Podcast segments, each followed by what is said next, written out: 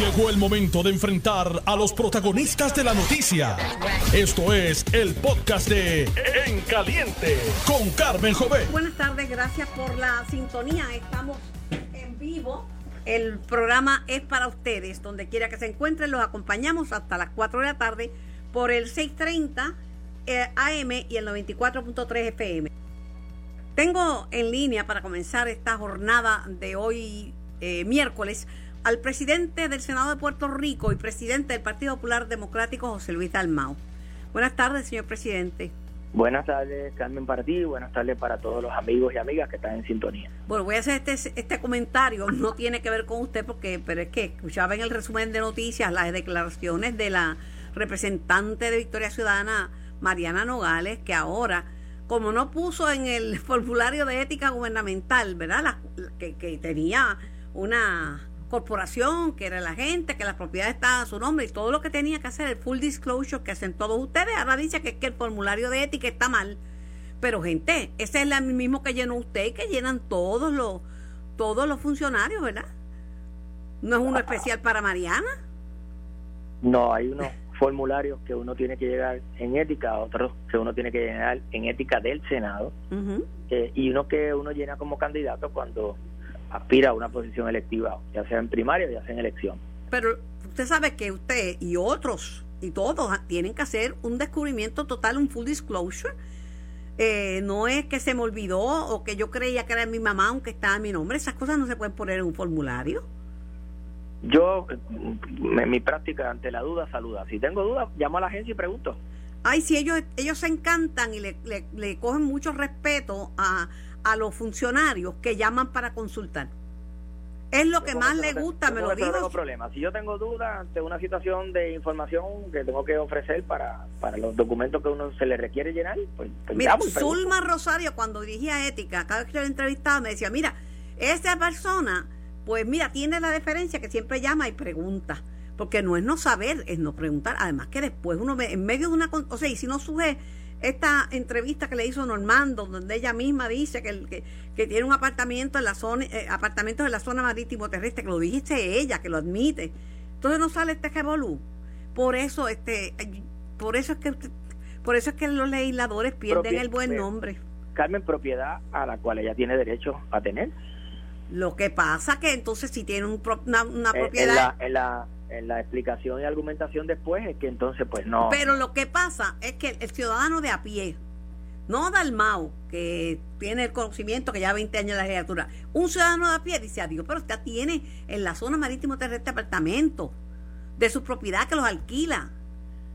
Y entonces va a Rincón y, en Rincón critica a los que tienen una propiedad en el condominio y playa y se levanta la bandera, es, la credibilidad de, de, no de los legisladores, de todos los seres humanos lo que está en juego. Sí, no, hay duda que la credibilidad de, asumir una postura ¿verdad? y después pues encontrarse que ha, asumido otra, pues siempre está en el juicio de, como, como tú señalas, los, los que evalúan, los que adjudican, los que, eh, los que votan este, y ven y ven la postura que cada uno de nosotros asumimos en determinados asuntos. Y el que explica se complica. Porque después que está el berenjenal formado, tratar de buscarle una justificación a lo que uno ha dicho y ha hecho es bien difícil. Yo creo que por eso, mire, la verdad, aunque severa, es amiga verdadera. Y cuando uno comete errores, pues mire, cometió un error. Pero hay errores que se pagan, ¿ve? Hay errores que, pues, uno se disculpa, es suficiente, pero hay errores que se pagan yo no sé cómo se paga esto. Yo creo que Tatito pues tiene que tomar este, ¿verdad? Yo sé que yo sé que todos los votos cuentan y que no quieren problemas con nadie de Victoria Ciudadana ni de dignidad ni con porque porque ¿verdad? No tienen mayorías absolutas, pero lo que está mal está mal. Bueno, la Cámara sí tiene mayoría absoluta, tienen eh, 26 votos, pero como tú señalas, eh, si hay situaciones que, que sí, 26 votos, pues pero que, no, 26 votos en una Cámara dividida, porque Tatito no tiene todos los votos a su favor. no amarró a todo el mundo. En momentos, ¿verdad? En momentos de votaciones partidistas, pues tiene 26 votos, pero lo que tú planteas... Pero esto no es partidista, esto es una cuestión gerencial, es una cuestión de la Cámara, del cuerpo, de, de, las cosas correctas que, hacen los legisladores. Mire, por más vueltas que le doy, Bueno, ahí, me acabo de enterar que, le, que, le, que le, la amonestaron de Twitter porque uno no puso el Twitter para dar el número. Yo no puedo dar en Twitter, en mi Twitter, el número de José Luis Dalmao para que la gente, bajo el hashtag bandido, lo llamen y le digan 20 cosas. No puedo. Hasta Trump le cancelaron su cuenta, imagínese usted. al presidente. Ay, Dios mío. Le cancela su cuenta, así que. No, pero ah, son situaciones que hay que atenderlas y hay que atenderlas, ¿verdad? Como, como corresponde. Yo, ¿verdad? Doy el beneficio de que se planteen los asuntos que se tienen que plantear, se diluciden en los foros que se tienen que dilucidar y se atiendan las situaciones. Mire, el gobernador destituyó al, administrador de edificios públicos este porque porque no tuvo a tiempo las escuelas por los atrasos. Lo destituyó y nombró otro. Eh, edificios públicos tienen una deuda que yo denuncié de más de 2 billones de dólares. Las agencias de gobierno no le pagan a edificios públicos. Las agencias de gobierno tienen en su presupuesto la responsabilidad de pagar sus rentas a edificios públicos y hace cuatro años no le pagan a edificios públicos atrasando una deuda de casi 2 billones de dólares. No voy a justificar ni a defender a nadie, pero la realidad es que hay una deuda del gobierno con el gobierno, principalmente el gobierno con edificios públicos, de más de 2 billones de dólares. ¿Ah? Está destituido está. Oiga, en otras informaciones, eh, se está complicando eh, la situación al legislador popular Albert Torres. Cercanos dicen que se está cerrando el cerco y que ya no van a ser que, anónimas, sino que simplemente que hay empleados de su oficina que están dispuestos a dar el paso adelante. Pues mira, Carmen, cualquier ciudadano que tenga información eh, sobre la posibilidad de una infracción al código de ética o a cualquier otro asunto, tiene foros correspondientes para llevarla. Yo, ¿verdad? Ayer algunos compañeros de la prensa preguntaron sobre unas imputaciones, todas son anónimas. En la comisión de ética eh, no funciona así. Hay unas declaraciones juradas de unos empleados y hay otras declaraciones que no son juradas y hay otras que son anónimas. Pero pues la, declaración, perdóname, para, para, para, explicarte brevemente el proceso. Esas declaraciones se trajeron ante, eh, eh, o sea, esas imputaciones se trajo ante la Oficina de Recursos Humanos del Senado cuando se activa el protocolo y la abogada hace la investigación, recibe las imputaciones en una declaración jurada, me las traen a este servidor y yo las refiero a ética porque hay declaraciones allí, hay imputaciones. ¿Qué hace ética? Va al panel, al panel de ciudadanos, ¿verdad? Que está conformado para esos fines y el panel determina que hay causa para investigar la posible infracción al código de ética. Eso fue lo que se escribió. Causa para investigar la posible comisión de una infracción al código de ética. Pues mira qué hizo la comisión. Recibió eso y le dijo, senador Albert Torres, usted tiene 15 días para someter la postura suya en torno a esta investigación. Y esos días están corriendo. Él tiene que eh, eh, hacer un escrito sobre su posición ante esas imputaciones. Y eso es lo que estamos esperando, que las partes tengan la oportunidad de dilucidar lo que sucedió y presenten pruebas o presenten defensa a su favor o presenten algún tipo de explicación o evidencia de lo que se imputa y hasta que eso no suceda, la comisión no tiene otro asunto que atender que no sea esperar la contestación, a lo cual tiene 15 días que van corriendo. Presidente, y con esto... Todo lo demás, y con el respeto, ¿verdad? Todo lo demás son imputaciones, muchas de ellas anónimas, pero no es lo que aparece en los documentos que tienen que someter las partes para que la comisión pueda tomar una decisión. O sea, la comisión no puede tomar una decisión basada en unas imputaciones anónimas hechas en algún sitio, porque entonces eso se presta para que cualquiera difame, atente contra cualquier funcionario escribiendo de forma anónima. Para finalizar, eh, usted se reunió con las dos personas nominadas para uno para presidente, el otro para presidente alterno de la Comisión Estatal de Elecciones, pero todavía eh, al día de hoy no saben si qué van a hacer con estos nombramientos, si les van a, si van a haber, va a haber vistas públicas, si no, o, si lo terminará viendo el Tribunal Supremo. Bueno, e-, ese mecanismo, Carmen, nosotros estamos opuestos a ese mecanismo desde que se creó el código. Imagínate que para que se confirmen los nominados por el gobernador hacia la Comisión Estatal de Elecciones, un presidente o un presidente alterno, tiene que ser por unanimidad en la Comisión Estatal de Elecciones. Y si la Comisión Estatal de Elecciones no llega a un acuerdo anónimo, entonces el gobernador tiene que someterlos a la legislatura legislatura que tiene que confirmarlos o rechazarlos con las dos terceras partes de los votos. Y si no tiene las dos terceras partes, entonces el Tribunal Supremo no recibe la nominación del gobernador. Tiene que el Supremo escoger los que van a ser presidente y, presidente alterno. Y, y ese, ese procedimiento, nosotros desde el principio estuvimos en desacuerdo con él. Han habido comunicaciones, han habido eh, aperturas. Eh, yo recibí a, los jueces, a quien a uno de ellos lo conozco porque trabajó aquí en la legislatura, eh, y nosotros estamos en la decisión de si le vamos a celebrar visto, vamos a actuar sobre ello en los próximos días, que se vence la semana que viene, esa nominación. Esa decisión todavía no está tomada. Agradecida por su disponibilidad para contestar nuestras preguntas y por su participación en el programa. Que tenga linda tarde. Gracias, siempre a las órdenes, Le encontraron más faltas en la Cámara a, Omar Marrero. Ya no es que tiene vínculos con la Junta de Supervisión Fiscal, obviamente por la posición que ocupaba y su, y su vínculo con el contrato de Luma. Ahora es que tiene muchos sombreros. ¿Ah? Vamos a ver.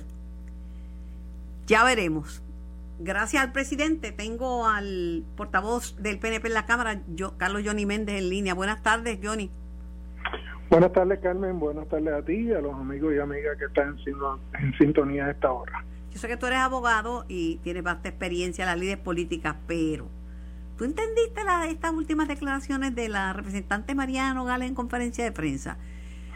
Que es que, que, que, ética tiene un reglamento que es confuso porque ella no ha sido este, yo, yo, me perdí. mira, Carmen, cuando quisieron decir Digo, en realidad dijeron Diego. Y cuando dicen Diego, lo que se le entiende es Digo. Y ese pasito para adelante y pasito para atrás, precisamente lo que trae es más confusión y lanza más dudas sobre este asunto. Y como tú has señalado, mejor es eh, uno hacer los planteamientos, reconocer si ha cometido errores y ver qué se tiene que hacer para corregirlo. Eh, y desde un principio yo he señalado que la compañera eh, tiene muchas preguntas que contestar.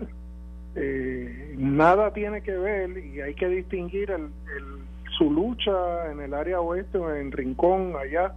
no tiene que ver nada porque no son los mismos casos que el que tenga 15, 20, 50 propiedades en Palmas del Mar, en Humacao, las dudas surgen precisamente de si esas, eh, cuando, cuando juramentó al cargo, si ella en el, en el informe de entrada que hace ante la Oficina de Ética Gubernamental, dejó claro cuáles eran su participación eh, en todas y cada una de pero, esas pero Johnny, respetuosamente me parece que es un poco más que eso, porque cuando estaban allí hablan del libre acceso de, todos los puertorriqueños a las playas y hay lugares donde el acceso es controlado, no es libre, son lugares privados. Entonces, eh, eh, lo que, lo que no le gusta a la gente es el doble discurso. Pero yo lo, yo lo que no quiero es entrar en ese en esa discusión sobre si es moral o es inmoral sus posiciones, porque eso cada cual lo tiene que juzgar. Y, cada cual determinará si, si tiene un doble discurso, eh, si lo que le, ella le quiere aplicar a otros no se le aplica a ella, pues ya eso es un asunto, pero yo, yo quiero entrar en el asunto ético, porque incluso ha salido a relucir que ella tiene en la nómina de la Cámara de Representantes a una persona que es presidenta, secretaria de una de las corporaciones de las cuales ella tiene acciones. Eh, y, son asuntos de los cuales tiene que aclarar. Ahora dice que, que omitió informe eh, información a la Oficina de Ética Gubernamental. Y el omitir información a la Oficina de Ética Gubernamental eh, no es un asunto que, que, uno puede enmendar el informe y arreglarlo. es, es que pudo haber habido intención Adicional a eso, si esa propiedad es de la madre pero está a nombre de ella, ¿con qué intención? Porque es para obtener una exención ante el crimen para el pago de las contribuciones sobre la propiedad, es para no pagarle Hacienda. Eh, son varias preguntas que hay que contestar y yo eh, he invitado al presidente de la Cámara eh, que actúe ordenando una investigación administrativa eh, para despejar cualquier duda de alguna actuación indebida de la compañera. Es lo menos que debe de hacer el presidente de la Cámara. Pregunto, ¿y qué espera? Porque ya le están diciendo, o es que esto no es, no es prioritario. Bueno, yo, yo te puedo hablar de que cuando yo estuve en esas mismas situaciones, yo actué con diligencia, se hicieron las investigaciones y una de ellas resultó en la expulsión de un compañero legislador de mayoría, de mi propio partido. Y aquí uno no puede tomar estos asuntos porque el, el, pueblo nos está mirando todos los días y nos está evaluando y hace generalidades en, a base de las actuaciones de uno eh, eh, en su carácter individual, pero generalizan y nos aplican a todos. Y en ese aspecto, el presidente de la Cámara tiene que ser diligente y no puede dejar esto meramente, ah, es que tiene alguien que erradicar una querella. No, el, el, mismo código de ética establece que el presidente puede tomar conocimiento y, y someter eh, y, o, pero ordenar una investigación administrativa. Cuando estaba hablando con Dalmau, yo le digo que hay errores que se resuelven con una disculpa. Mire, excúseme, me equivoqué. Pero si uno no pone una información correcta o completa, puede cometer un perjurio. Y aquí, y aquí el problema, Carmen, es que hay varios errores. Como tú muy bien has señalado, todos los 30 de abril los legisladores tenemos que someter una declaración jurada donde certificamos cualquier ingreso extra legislativo que podamos tener. Pero ese, esa certificación viene acompañada de que previamente se haya pedido una autorización al cuerpo notificando y pidiendo autorización para devengar ingresos extra legislativos. Si eso no ocurrió y hay algún ingreso que se haya obtenido eh, yo y, se radicó una certificación negativa eh, eh, bajo juramento, yo creo que, que hay, hay graves problemas en este asunto. También está a nombre de ella, ya no es la dueña, pero está a nombre de ella, pero que los ingresos los coge la mamá. Ajá, y entonces, entonces, ¿con qué carácter eh, se está a nombre de ella cuando no es de ella y está a nombre de la mamá? Ah, pues yo no soy tan, yo no soy tan inteligente. ¿Es para darle una exención eh, ante el crimen? No sé, ¿qué, usted espera, ¿qué usted espera de Rafael Hernández y no el compositor, sino Tatito Hernández? Que ordene una investigación administrativa o eh, ante los hechos que han salido a la luz pública, eh, refiere el caso a la Comisión de Ética. Bueno, Tatito no ha dicho nada todavía, ¿verdad? No, no, no, no ha dicho nada. Bueno, oiga, parece, parece, con esto termino bien brevemente, parece que, cada vez le encuentran más chichones a, a Omar Marrero, cada vez le encuentran más faltas, ahora es que tiene muchos sombreros, pues este, eso no es nuevo, eso desde el gobierno de Sila había gente con dos y tres sombreros y, el gobierno lo hace para economizar también porque son tres son dos sueldos que se economizan, entonces eh, además que, que tiene que tiene relaciones con la Junta, claro, y que tuvo que ver con el contrato de Luma. Lo, lo, van a colgar, ¿verdad? El licenciado Omar Marrero, una persona que ha demostrado tener una amplia experiencia y conocimiento del gobierno, eh, ha ocupado varios sombreros, todos los ha ocupado de manera muy satisfactoria y exitosa.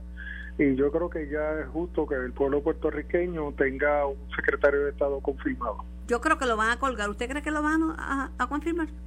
Tiene los 21 votos de la delegación del Partido Nuevo Progresista. Eh, lo único que necesita son entre 6 a 7 votos adicionales. No tiene el de María, eh, no tiene el de Mariana Nogales. Dudo que tenga el de Betito no, Márquez.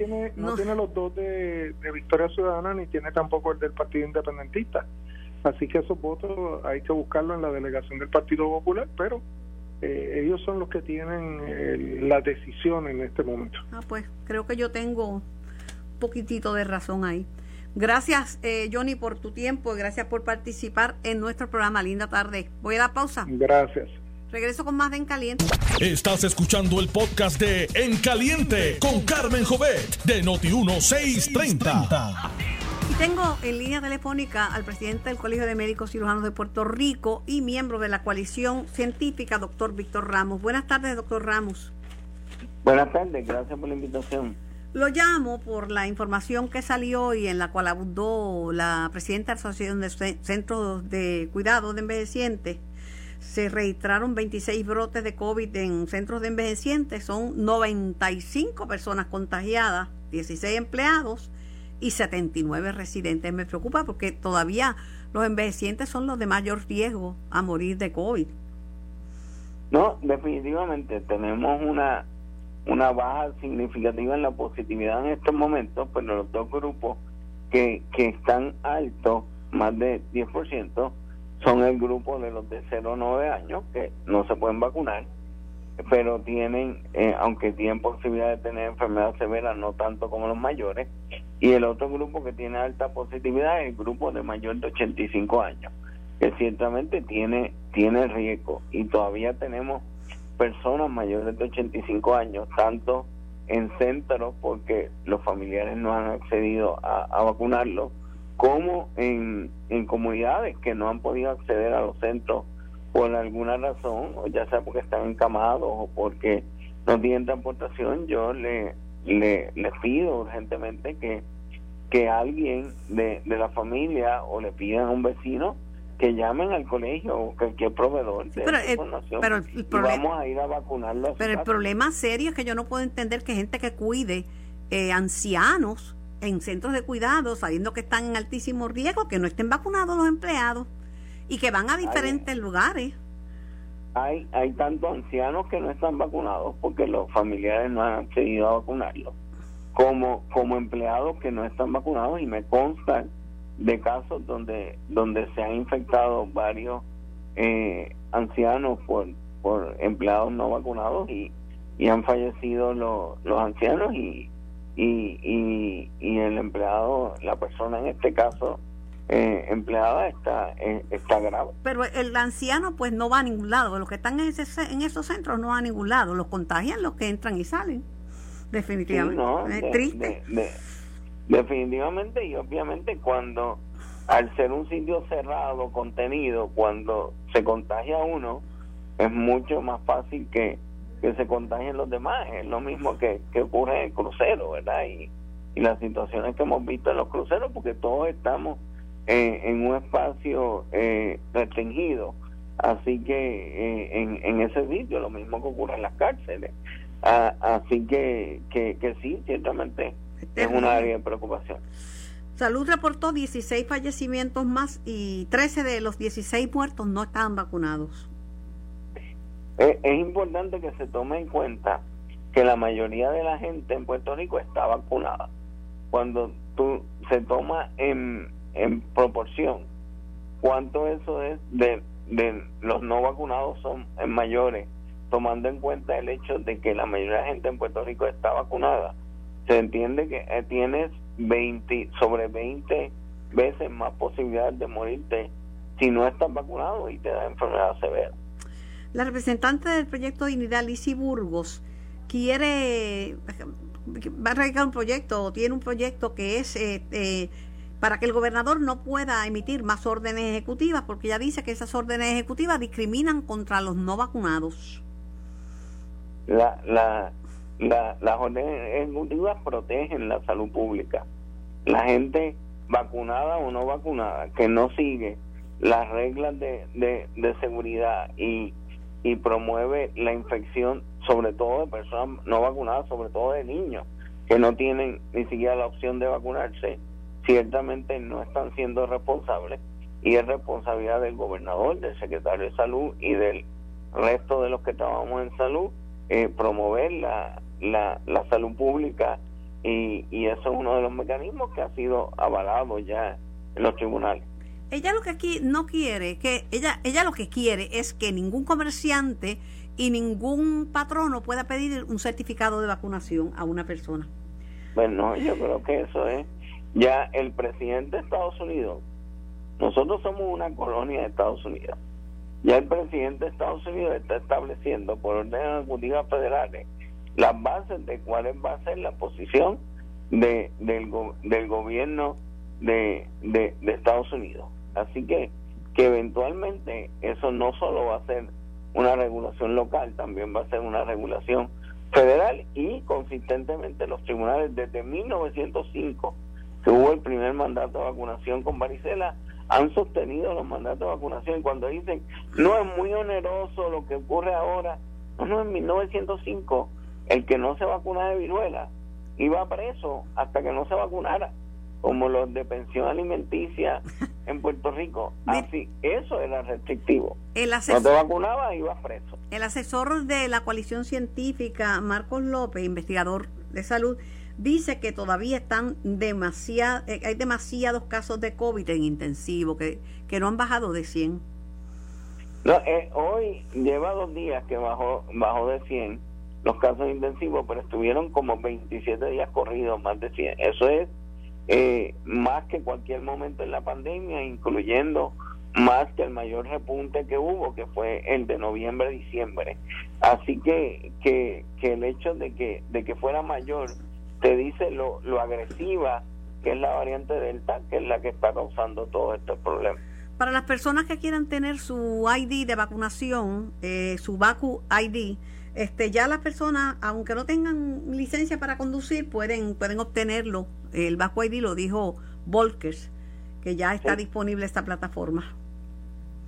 Sí, no, eso es importante, ¿verdad? Hay, personas que tienen problemas obteniéndolo, pero se comunican y, y, tratan de, solucionarle eh, los problemas y ya sobre 900 mil personas lo, lo, lo tienen en, su teléfono y yo creo que eso es importante. Como yo no sé dónde voy a dejar botado el teléfono, yo ando, que es menos posible que deje la cartera, que es bien grande, ando en mi cartera en una pues, puesto en un plástico mi certificado de vacunación, cargo con él para todas partes. Pero también también se te puede perder, así que sí, se me puede perder, es mejor tener los dos redundante y tener los dos, exacto. porque dejo, dejo en muchos sitios el teléfono, Víctor. Víctor, este, de todos modos, Víctor, eh, 16 muertos son muchos, demasiado. El mes va. ¿Cuándo vamos a ver esos números bajar, los de los muertos? Bueno, usualmente, dos semanas después de que empiezan a bajar los casos, empiezan a bajar las hospitalizaciones y tres semanas después empiezan a bajar las muertes. El problema es que en el grupo de mayor de 85 tenemos seguimos teniendo más de 10% de positividad y ese es obviamente el grupo más vulnerable y, y entonces hay una preocupación de que bajen el resto de los renglones y no bajen las muertes porque porque los más vulnerables de, de mayor edad están teniendo una alta positividad aunque en términos generales está bajando. Bueno, pues muchísimas gracias al doctor Víctor Ramos presidente del Colegio de Médicos y miembro de la coalición científica. Todavía no tenemos fecha para la vacuna de los nenes, ¿verdad? Eh, se supone que, que, en algún momento en octubre noviembre, lo primero que va es este viernes, la reunión del FDA para, para ver si van a aprobar o no un refuerzo y para qué población y las reglas que va a tener. Gracias, gracias, siempre es un placer y muy agradecida por toda la colaboración que me ha brindado durante esta pandemia. Siempre Gracias, Víctor Ramos. Bueno, tengo al secretario del Departamento del Trabajo en línea telefónica. Secretario, buenas tardes. Buenas tardes, Carmen. Saludos a toda la audiencia. Tengo preocupación porque la huelga en, en puertos, esas tres semanas fueron terribles. Todavía estamos pasando las desventuras de, de que no hay suministros en muchos sitios, porque esto no es de no es que si se detiene un paro de tres semanas, rápido está la cadena de suministros en acción, no. En lo que entra un barco, se va un barco, llegas, lo descargan, llega a los negocios, pasa tiempo y todavía se cumplen 45 días ya mismo y todavía hay problemas con los suministros, secretarios. Sí, definitivo. Yo creo que esa experiencia eh, fue una experiencia totalmente desagradable para todos, eh, tanto para, para la ciudadanía, para Puerto Rico, para la Unión. Obviamente los trabajadores tampoco estaban cobrando, ni, ni para el, el caso del patrono, que tampoco estaba cobrando lo, el área de los muelles. Eh, pero se han estado trabajando las negociaciones, eh, tanto reciente como el día de ayer. hubo también una reunión como parte de las negociaciones, se han estado dando de manera semanal, dos veces en semana y en el día de ayer se acordó hacer una, una inspección ocular el próximo lunes, donde vamos a aclarar una, unos aspectos operacionales eh, que se va a aprovechar para ir entonces al área y, poder aclarar esa duda. Eh, así que las negociaciones continúan. Eh, y el compromiso de las partes, ya las partes claramente han, indicado, primero, de continuar negociando y culminar estas estos acuerdos, que han habido algunos, en unas áreas han habido unos acuerdos, hay unos que todavía están pendientes, y el compromiso de continuar operando, o sea, que no se paralizarían las labores eh, para que no vuelva a ocurrir lo que ocurrió previo a, este acuerdo. Pero la verdad es que a tres días de que se cumple el plazo de 45 todavía no han no han llegado a, un acuerdo final. Eh, siguen siguen siguen la controversia. Sí, eh, eh, en los procesos de negociación, Carmen, este, como todo, hay, negociaciones donde a lo mejor en dos días, tres días se logran resolver. Hay negociaciones que a veces eh, se va más tiempo. Eso es parte de la negociación. La, negociación, cada negociación tiene su ritmo. En este ha habido, ha habido propuestas, contrapropuestas, ha habido acuerdos en unas áreas. Así que tiene, ha habido avances en el sentido de que hay, ese diálogo, se han habido acuerdos en unas áreas y es normal que, ocurra esto. Pero el compromiso es que independientemente de que ese acuerdo vence el sábado, eh, de que se hizo el primer acuerdo, las partes ya se comprometieron ambas a primero que vamos a continuar negociando, que no se van a paralizar labores independientemente de que pase la fecha del sábado, eh, y lo que quieren es precisamente llegar a un acuerdo final y, en esa vía es que vamos. Oiga, secretario, pero lo que pasa es que el patrono, Luis Ayala Colón, le escribió a sus clientes, lo puso por escrito, que no había acuerdo. Lo, ya los informó. En el caso del, del patrono, sé que emitió una comunicación, ¿verdad? Y ellos pues, pudiesen reaccionar a la misma. Esa comunicación nosotros adquirimos en conocimiento en el día de ayer, casualmente cuando estábamos terminando la negociación entre las partes, ahí es que adquirimos en conocimiento cuando sale público, y precisamente en el día de ayer es que se llega a ese acuerdo, eh, ¿verdad? De que vamos a seguir negociando, de que no se van a paralizar las labores, así que esa carta se hizo previo, tengo que asumir que se hizo previo a, la reunión de ayer y a, a los acuerdos que se llegaron el día de ayer. Pues uno, yo, uno se preocupa, ¿sabe? Uno se preocupa porque las cosas no están como para galletitas y ahora las vistas públicas que hizo la Cámara, donde eh, pues admiten que todavía que hay, que justicia está investigando, hay una investigación activa desde el 2019 y estamos en el 2021 sobre si existe un, un, monopolio en, puertos, que esto es algo que se ha levantado con, con frecuencia precisamente preocupa, ¿verdad? Y por eso que eh, el llamado a ambas partes, porque han habido comunicaciones eh, tanto de la Unión como que en este caso del patrono, información fuera. El llamado a las partes es que los asuntos de la negociación se resuelven en la mesa de negociación eh, y que no se deben ventilar públicamente cualquier situación que ocurra. en el caso de las negociaciones, Carmen, mire, un día uno puede ir a una negociación, ese día se, se aprovechó un montón y se acordaron unos acuerdos. Hubo unos acuerdos en ciertas áreas. Y otro día en la negociación no se logró acordar nada. Eso es parte de la dinámica de la negociación. Y eso va día a día, a su ritmo. Eso no significa que es que no, no se vaya progresando, sino que es parte de la dinámica. Y por eso el llamado es a no dar información o no comenzar a ventilar ese tipo de situaciones afuera de la mesa, porque lo que crea es incertidumbre que no ayuda a nadie y tampoco adelanta la negociación. Pues ya todos los clientes de Luis Ayala Colón tienen la información y por escrito. Parece que le, le cursaron la comunicación a todos los clientes.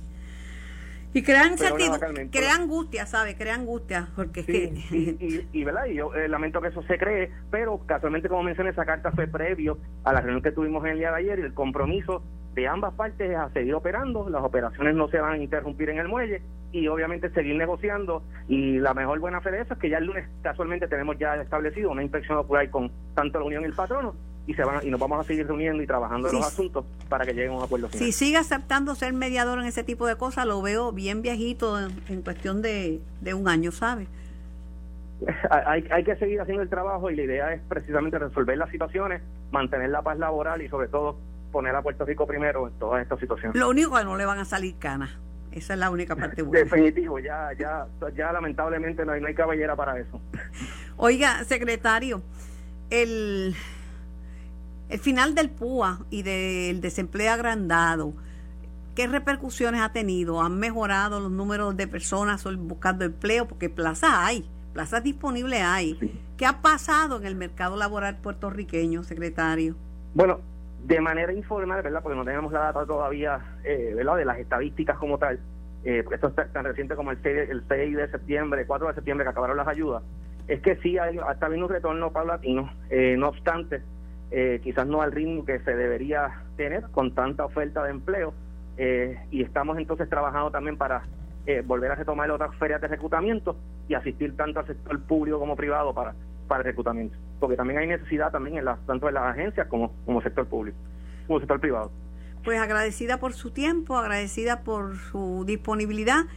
las personas, los ciudadanos que necesitan hacer una cita, concertar una cita con el Departamento del Trabajo y, quieran hacerla presencial, ¿qué, ¿qué hacen? En el caso de las citas de lo que tiene que ver con desempleo o asuntos pendientes, es a través de citas.desempleopr.com. A través de la página de internet, pues entonces coordinarlo para sacar una cita presencial a través de las nueve locales. Eh, y obviamente también estar pendiente a nuestras redes sociales para las oportunidades de empleo, porque eh, ¿verdad? ya las ayudas se les pueden otorgar hasta la fecha del 4 de septiembre, pero ya a partir del 4 de septiembre, pues eh, no, no, ¿verdad? no tendrían derecho a su beneficio. Muchísimas gracias, secretario, por su disponibilidad y por participar en nuestro programa. Linda tarde. Buenas tardes, gracias siempre a la orden. El secretario del Departamento del Trabajo, Carlos Rivera Santiago. Esto fue el podcast de En Caliente con Carmen Jovet de Noti1630. Dale play a tu podcast favorito a través de Apple Podcasts, Spotify, Google Podcasts, Stitcher y notiuno.com.